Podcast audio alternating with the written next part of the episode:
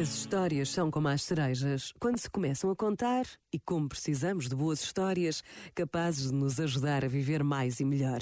Capazes de nos fazer acreditar que o bem existe e persiste. Que é possível ultrapassar dificuldades e pandemias, crises e dificuldades. Um bom exercício é contar uma boa história por dia procurar o bom e o belo à nossa volta. Não precisa de ser grande nem ostensivo, basta ser sinal de que é possível fazer o bem. Pensa nisto e boa noite. Este momento está disponível em podcast no site e na app da RFM.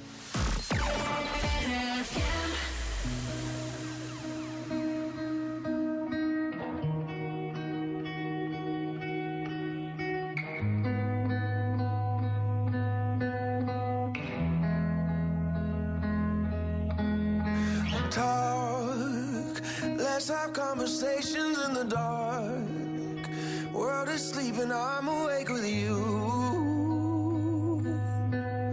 With you. Watch movies that we both already seen.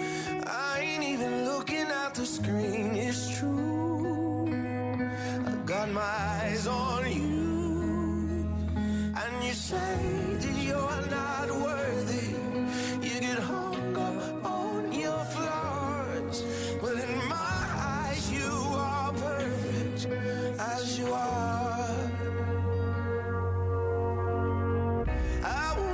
try to change you, change you.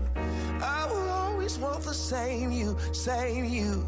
Swear on everything I pray to that I won't break your heart. I'll be there when you get lonely, lonely. Keep the secrets that you told me, told me. And your love is all you owe me. And I